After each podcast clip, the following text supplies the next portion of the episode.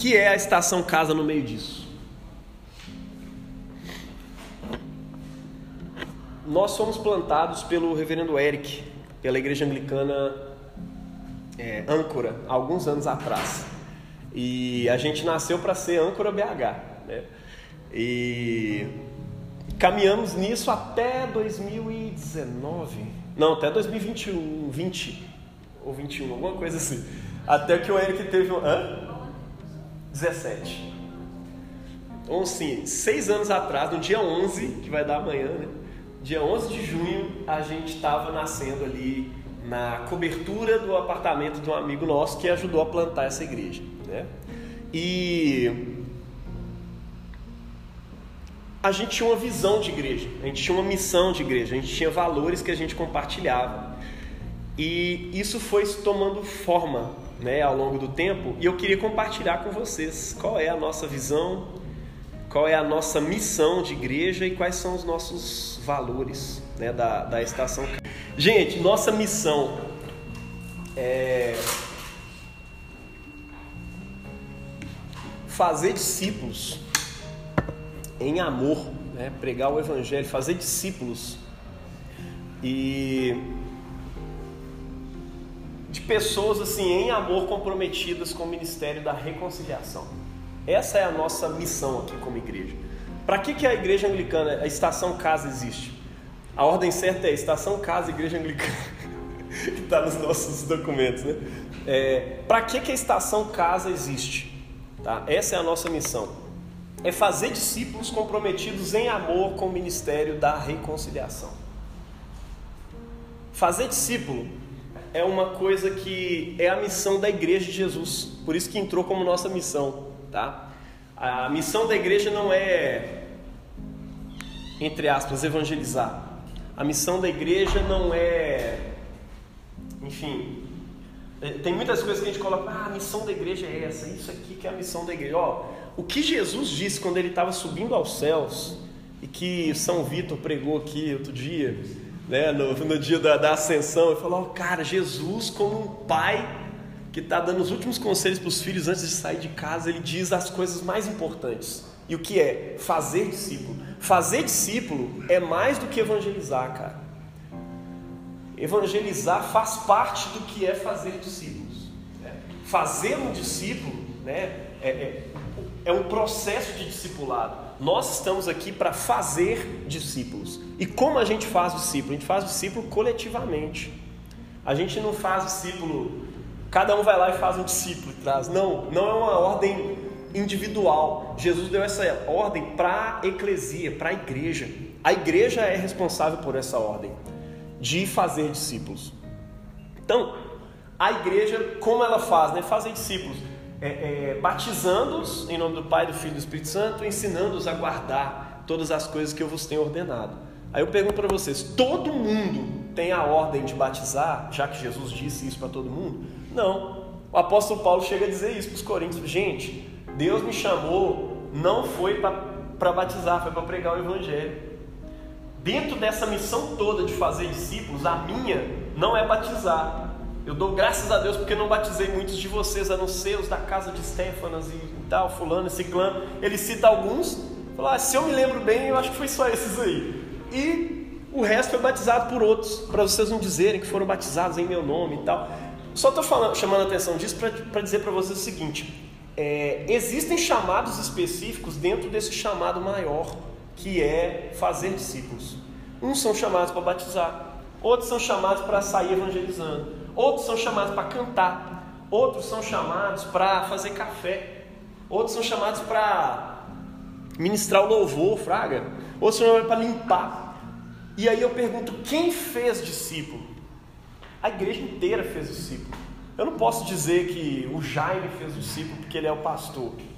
Eu não posso dizer que a Fernanda fez discípulo porque ela era cantora né? ou que Vitor e Vitória fizeram porque eles eram do acolhimento. Não, todos estamos fazendo discípulos enquanto cada um cumpre a sua função no reino. Né?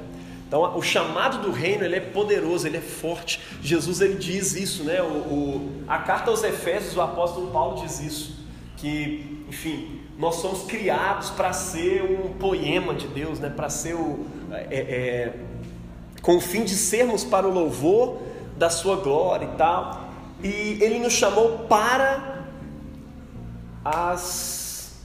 Como é que é? Para as boas obras, as quais Deus preparou de antemão para que andássemos nelas. Né? Ou seja, ele está falando uma, ele está dando ali uma teologia de construção da igreja, como é que a igreja surge para boas obras, as quais Deus preparou para que nós andássemos nela. Nós somos salvos para alguma coisa. A missão da igreja não é somente salvar pessoas, é preparar pessoas para a obra do ministério também. E a missão sua diante de Deus não é só ser salvo. Sou salvo, agora deito numa rede, fico esperando Jesus voltar. Não. Nós somos salvos para. Ninguém é salvo à toa. Você é salvo para as boas obras. Qual? Alguma que Deus te chamou para fazer. E nós, como igreja, compartilhamos como uma rede essas obras e podemos dizer que a Estação Casa tem uma missão de discipular. Fazer discípulos. Que discípulos? Discípulos comprometidos em amor. E eu acho que o amor tinha que fazer parte dessa missão central. Comprometidos em amor né, por Deus acima de todas as coisas e pelo nosso próximo como a nós mesmos, com o ministério da reconciliação. O que, que a igreja faz? O que é o discipulado? Discipulado é reconciliar pessoas com Deus nas diversas áreas da sua vida. É... As pessoas têm diversas áreas. Eu sei que é, é, muito fragmentário, né? Deus abençoa a área financeira do fulano de tal, abençoa não sei o que, a área amorosa, a área sentimental mas nós temos diversas áreas da vida e Cristo reina sobre cada uma delas. Então, quando o apóstolo Paulo vai falar é, lá em 2 Coríntios, ele vai dizer é, é, que Deus estava em Cristo reconciliando consigo o mundo, ou seja, Cristo tinha uma missão de reconciliar o mundo. Como? Fazendo discípulos. Não é? Então, a missão de Cristo era reconciliar o mundo com Deus. Deus estava em Cristo reconciliando consigo o mundo e nos deu o ministério da reconciliação, de sorte que somos embaixadores de Deus, somos embaixadores de Cristo. Né? Ou seja, o que um embaixador faz? Né? Eu estou continuando a missão do meu mestre, eu estou continuando a missão de Jesus. Dá para entender isso? Então, por isso, a nossa missão é essa: fazer discípulos comprometidos em amor com o ministério que já era de Jesus continua com a igreja, que é o ministério da reconciliação. Amém? Beleza. Mas dentro dessa missão a gente tem uma visão de igreja. Muitas igrejas vão cumprir exatamente essa missão é, voltada para uma cultura, voltada para uma certa idade, voltada para um certo estilo de vida. Né? E nós somos uma igreja que escolhemos ser plantados bem no centro de BH com um propósito. A gente está aqui para estar tá próximo da cultura. Né? Nós estamos perto de um, de um centro cultural, de um, de, um, de um, espaço cultural de Belo Horizonte, onde acontece muita coisa louca ali debaixo da, do viaduto de Santa Teresa. Nós escolhemos o centro, escolhemos um prédio né, grafitado de cima a baixo, que chama a atenção dessa coisa, né, dessa cultura e tudo mais. As pessoas que estão aqui estão envolvidas de alguma forma com a cultura, estão envolvidas é, com, com o evangelho na sua vida. Eles não querem simplesmente vir aqui assistir uma mensagem. Não, pô, eu tenho uma missão para cumprir na minha família. É, eu, quero, eu quero viver essa vida. Ou seja, nós somos evangélicos também. Nós temos um jeito de fazer isso que é evangélico. Ah, tem como não ser evangélico e fazer parte da igreja de Jesus? Tem. Existem igrejas protestantes que não são evangélicas. Existe os ortodoxos que não são evangélicos nem são católicos romanos. E existe os católicos romanos, faz parte da igreja também. Nós temos um jeito evangélico de fazer. Nós somos centrados na Bíblia, nós somos centrados, nós achamos importante a coisa da conversão, as pessoas precisam converter na sua vida. Né? Não é só porque você nasceu na igreja, pô, irmão, ó, o Joãozinho batizou aqui, mas eu quero ver a visão de Cristo pregado para ele ao longo da vida reverter um dia numa conversão mesmo, pessoal da vida dele, e dizer, cara, eu quero amar Jesus, eu quero seguir Jesus na minha vida. E aí ele fazer a confirmação diante do bispo e diante da igreja. Falou, eu faço parte dessa igreja, eu amo Jesus, eu quero seguir com Jesus. Né? É, nós somos ativistas. O evangelho que nos afetou tem que afetar o mundo. Né? O nosso legado evangélico lá na, na Inglaterra são pessoas que foram afetadas pelo evangelho de modo tal, né, no século XVIII, que lutaram contra, contra o tráfico de, de, de africanos lá naquela, naquela região. E tentaram de todo modo, por meio do parlamento ali, jogadas políticas, acabar com o tráfico negreiro lá na, na Inglaterra. Por quê? Porque eu sou cristão, sou evangélico e a minha, a minha fé precisa ser expressa na sociedade. O pastor desse cara foi capitão de um navio negreiro. É, muitos anos antes disso, ele virou para esse cara, esse cara estava em crise, falou: Eu sou da política, mas Deus me chamou para ser pastor, eu quero ser pastor. E ele falou: Não quero que você seja pastor. A Inglaterra está cheia de pastores. Eu quero que você seja um político. Né? E Deus chama esse cara, William Wilberforce, para ser um, um, político. E a gente tem essa visão, assim, a gente quer pessoas políticas, né? O, aqui talvez o Lazarote esteja mais envolvido né, com, essa, com essa relação de política, é, até partidária inclusive, né? se organizando, se articulando com outros movimentos e tudo mais, para poder fazer política. Né? E para a glória de Deus, sabe? A gente aqui não acredita na bancada evangélica, né? porque é uma tentativa de resolver os, os, interesses da igreja, na verdade uma igreja bastante específica, né? dentro do Estado. A gente não quer promover uma igreja dentro do Estado, a gente quer a igreja no Estado fazendo justiça. Entende? É diferente o movimento. Muitos, muitos vereadores chegaram em mim, vou ser pastor aí e tal, queria muito conversar com você. Você me ajuda aí a, a me eleger como vereador e depois eu vou te ajudar aí nas outras coisas, né? Promover aí a igreja e tal. Eu falei, mano, ó, eu acredito que o cristão deva se envolver com, com política para fazer justiça no reino de Deus, cara. Não é para ajudar as igrejas. Isso não existe para nós. Não faz sentido. Isso não é missão. Né? Esse amigo meu falou: não, missão é eu estar lá como cristão, pregar para aqueles políticos para eles se converter e fazer a política da igreja da sociedade. Não, cara, não tem nada a ver com isso. Né? O cristão está lá para poder fazer justiça. Né? Vai ler Kuyper. vai ler Doived, esses caras aí, você vai aprender um pouco sobre isso, é muito bom. É, então, assim, de certa forma, essa igreja vai ser bastante afetada pelas minhas formações há muitos anos atrás, antes de ser pastor, né? Que eu passei, tive um mergulho ali dentro da, da igreja, a, a anterior igreja do Lazarote, né?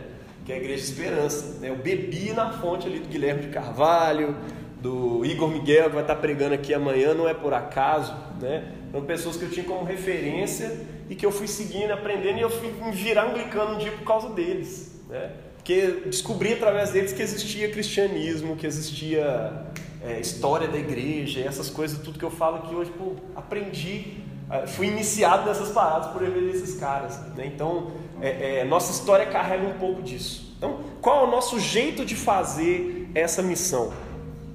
Influenciado por todas essas coisas, né? É, bom, a nossa visão, primeiro, é ser uma igreja Belo Horizontina. A gente não é do campo, a gente é da cidade e a gente é de Belzonte, né? A gente gosta de, de cafezinho naquela xícara, a gente gosta de Copa Americana, inclusive tem que comprar esses Copa Americana logo. O nome é Lagoinha. Copa Lagoinha, é. Exatamente, foi um gafe aqui, falei errado esse nome aí. O nome certo é Lagoinha. que é o copo, a gente toma água, toma café, toma tudo nesse copo, né? Isso é maravilhoso. Isso é rico, eu tô com esse copo de requeijão. o único copo de requeijão. É, então, nós somos uma igreja dessa cidade.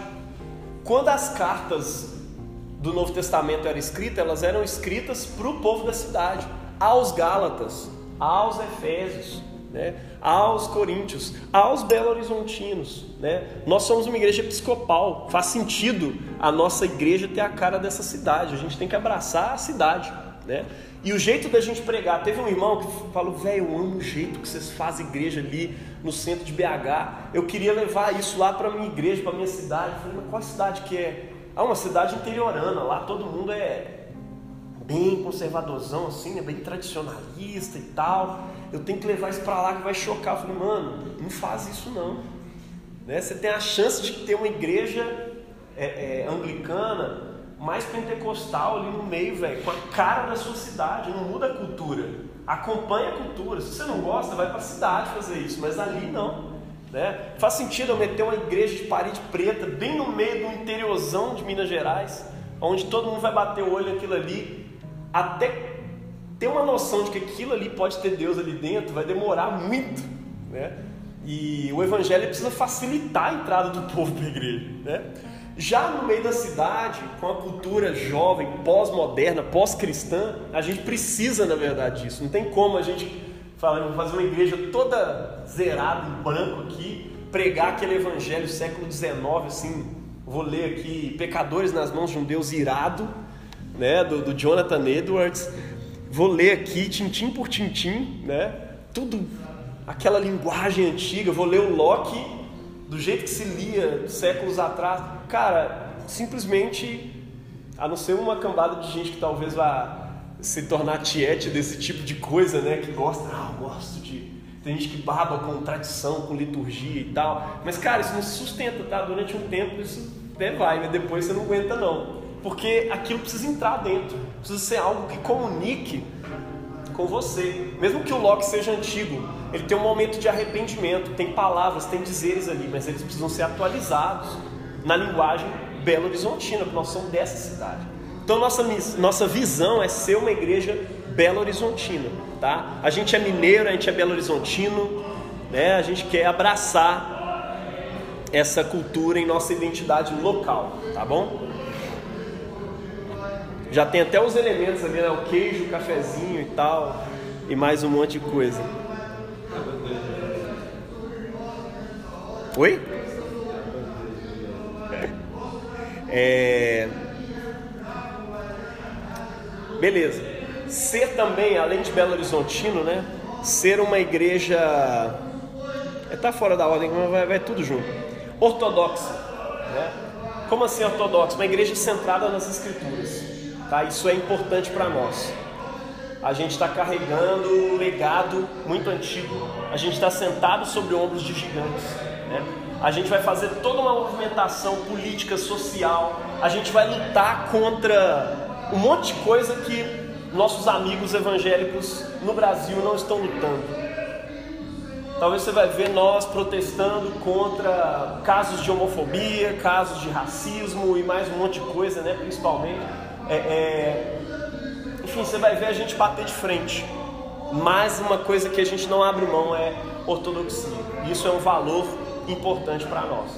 Legado tanto do Dom Robson quanto de toda a nossa tradição que a gente leu até aqui, né? Temos prazer de nos apoiarmos sobre os ombros de gigantes, homens e mulheres de fé.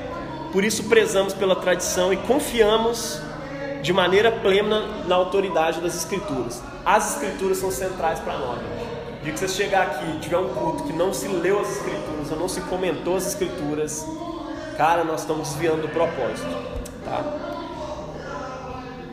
Ser uma igreja pós-moderna, isso aqui choca algumas pessoas, né? Pô, pós-moderna, misericórdia. Sim, né? Somos a igreja que não está à parte do seu tempo. Estamos em uma sociedade multissensorial, reflexiva, pluricultural, né? Assim também nós o somos. Não dá para eu me deslocar do tempo e ser uma igreja do século XX, em pleno século XXI. A nossa juventude hoje, a nossa sociedade hoje é pós-moderna, mesmo que ela não saiba, né? Ela é atravessada por um monte de cultura ao mesmo tempo, né? É, sei lá, a nossa cultura gera coisas bizarras do tipo nazista negro, fraga, isso existe. Ah, como assim, mano? Ah, eu sou, por que não, né? Pessoas que militam em coisas diversas e estão atravessados por N identidades. A gente vai perguntar, pô, você é lésbico? Não, eu sou trans. E como trans eu sou lésbica, então eu. Aí entra um monte de coisa, você trava assim total. Essa é a sociedade na qual a gente vive, é que a gente participa. A gente tem que entender essas paradas, entender essa cultura e saber conversar com todo mundo. Né? é, é, é entender que o pensamento atrasado, né? É, fulano ali é. sempre, sempre tem essa coisa de não entender nada da cultura da cultura LGBT, né? E o pessoal, ah não, rapaz, ele é gay, ele usa calcinha. Mas como assim? Porque você não entende nada. De... Não, nós queremos entender como é que são essas coisas. Porque isso é importante para essas pessoas. Embora, nós, como igreja, não. Não. Não tem a ver com, a, com apoio, não tem a ver com. A, não concordar com a prática pecaminosa, tá? A gente é contra é, a, a, a ideologização pulando por aí, mas a gente está dentro dessa a gente conhece essas pessoas, a gente abraça exatamente essas pessoas. Tem que saber conversar, tem que saber discipular, tem que saber aceitar. Não sei se vocês lembram quando meus primos vieram aqui, são casados.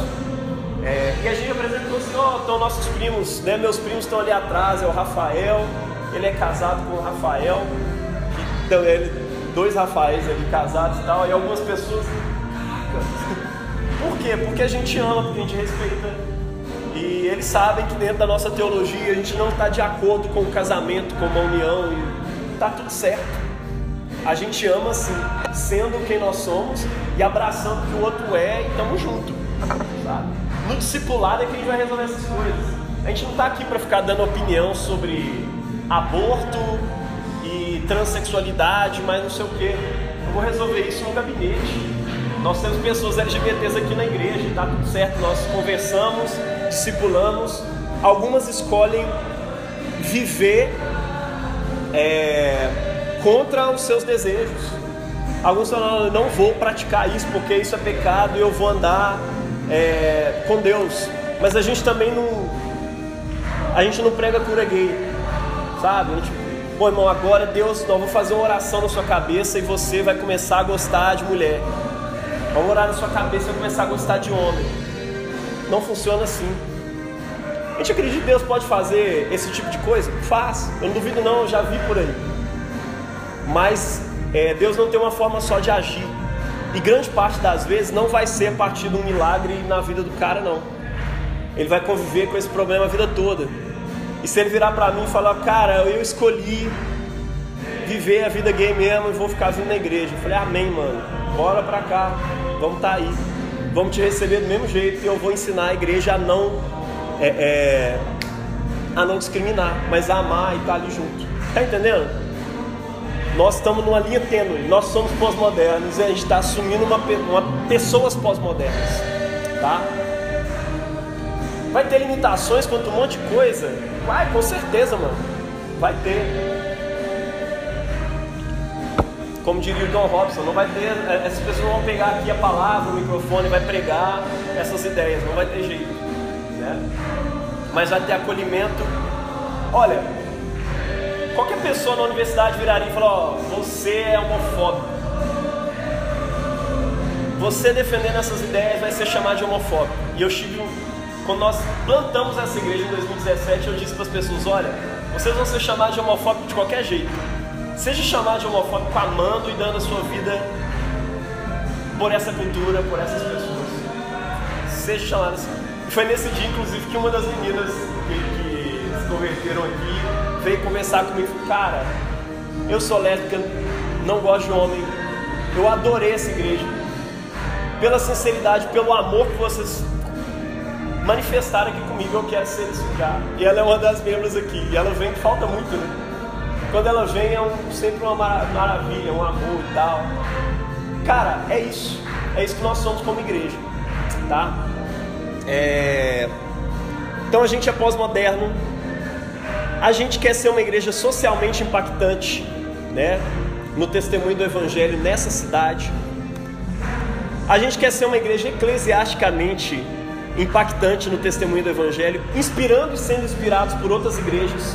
Né? Haja vista que amanhã tem um pastor de uma outra igreja que é referência para nós, mas que vocês não sabem, aprendem muito com a gente também, se inspiram, amam o que a gente faz aqui. Amanhã vai ser a primeira vez que o Igor vai numa igreja anglicana e fala comigo. Ah, tô doido para conhecer e num culto anglicano pela primeira vez na vida. Muito massa. É, ser uma igreja culturalmente impactante também no testemunho do Evangelho. Como assim culturalmente impactante? A gente quer que os nossos artistas saiam por aí cantando palavras a partir do Evangelho. Não é só música evangelística, não é só arte evangelística, é, é arte a partir do Evangelho, produzida no contexto da esperança, né? Que você falou uma vez. Uhum. Tecido na esperança, né? Porque esse mundo tem a cultura evangélica ensinando a respeito só de coisas gospel, mas não tem referência sobre amor, sobre relacionamento, sobre sexo, sobre sobre sair à noite no sábado. O que um cristão tem a dizer sobre isso? O que a palavra tem a dizer sobre isso? Você vai dizer, ou você vai deixar que Ivete Sangalo discipule o mundo a respeito disso? Os cristãos têm que fazer música sobre isso também. Aí o cristão tem aquele problema, fala, não, só posso fazer música cristã se eu tiver evangelizando, falando de conversão e tal. Não, nós precisamos fazer músicas tecidas dentro da esperança e que tragam vida para as pessoas. E tem muitos artistas por aí fazendo isso, eu acho lindo. Né? Não sei se vocês viram a marca da música do Neemias, né? O Neemias não está cantando aqui. Acho que a palavra Jesus não aparece nenhuma vez nas músicas dele. Tem uma minha que eu acho que tem, coisa assim. Mas a gente não está ali preocupado o tempo todo em falar Jesus, Jesus, Jesus. A gente está transmitindo cultura cristã também, tá? É isso. Nós somos essa igreja. A nossa visão, essa, essa é a nossa visão. Ser essa igreja da cidade, uma igreja socialmente impactante, artisticamente, culturalmente impactante, uma igreja ortodoxa ao mesmo tempo e pós-moderna ao mesmo tempo. E, por fim, esses são os nossos valores como igreja, tá? O amor de Deus acima de todas as coisas, serviço, cidade, perdão, honra. Honra são, são valores é, é, caros para nós. Esperança, reino de Deus. Não sei se você já percebeu, mas parte central da minha mensagem aqui pastoral é sempre reino de Deus. Eu estou sempre referindo ao reino. Catolicidade, ou seja, somos uma igreja católica, ela não é só anglicana, não é só presbiteriana, pentecostal, ela está junto com todas as outras e a gente faz junto com as outras. Amizade, nós somos um reino de amigos, tá? Evangelho, as nossas mensagens precisam ser centradas no Evangelho de Jesus. Reconciliação, a gente recorrentemente fala de reconciliação aqui porque essa é a nossa missão. Discipulado, cultura, tá? São valores centrais para nós, valores, temas transversais para nós. Vão atravessar tudo que a gente fala aqui como igreja Estação Casa. Amém, gente? Pergunta.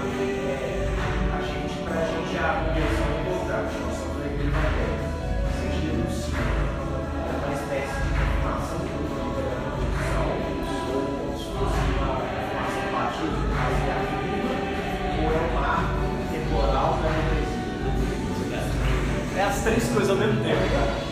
É, não tem. É, porque isso já é uma tradição que existe antes do evangelicalismo. Né? E... Mas é um momento em que nós, como evangélicos, marcamos: ó, eu estou convertido, eu amo a igreja, eu amo Jesus, eu quero manifestar isso publicamente. E é um marco para nós, assim, porque você passa a ser parte não só da estação casa, mas da igreja anglicana no mundo todo. Né?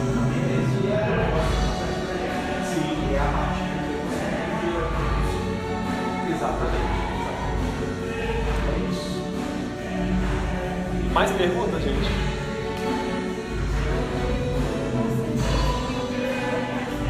Hã? Ah tá. Arcebispo para um bispo. Todo arcebispo é um bispo, tá? Mas o arcebispo é. Ele é bispo de bispos. Ele é pastor de, de várias. Como? Tem? Ah, tá. Aí, ó. O arcebispo ele é um líder de uma província inteira, de um país inteiro, vamos dizer assim, tá? Falando grosso modo. O bispo ele é pastor de uma cidade que lidera outras cidades. E o presbítero é um pastor local, ou padre, né? Ou pastor, a gente chama de pastor, né? E o diácono aqui na nossa igreja é alguém que serve, que ajuda o presbítero a servir dentro daquela igreja. Massa. Deu para entender? Tipo?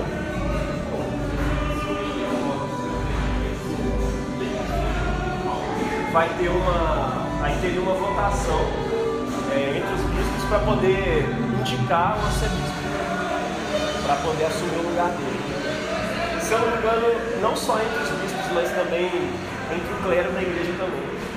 Quando o bispo Miguel se tornou, se tornou bispo, ele era, ele era só um presbítero de igreja normal e tal. Chamaram ele para ser.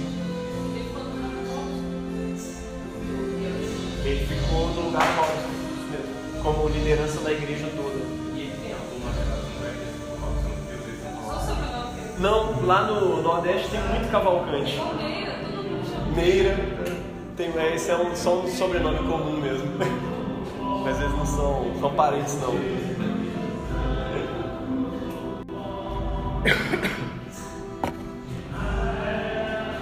Mais perguntas? Então vamos lá, gente. Vamos orar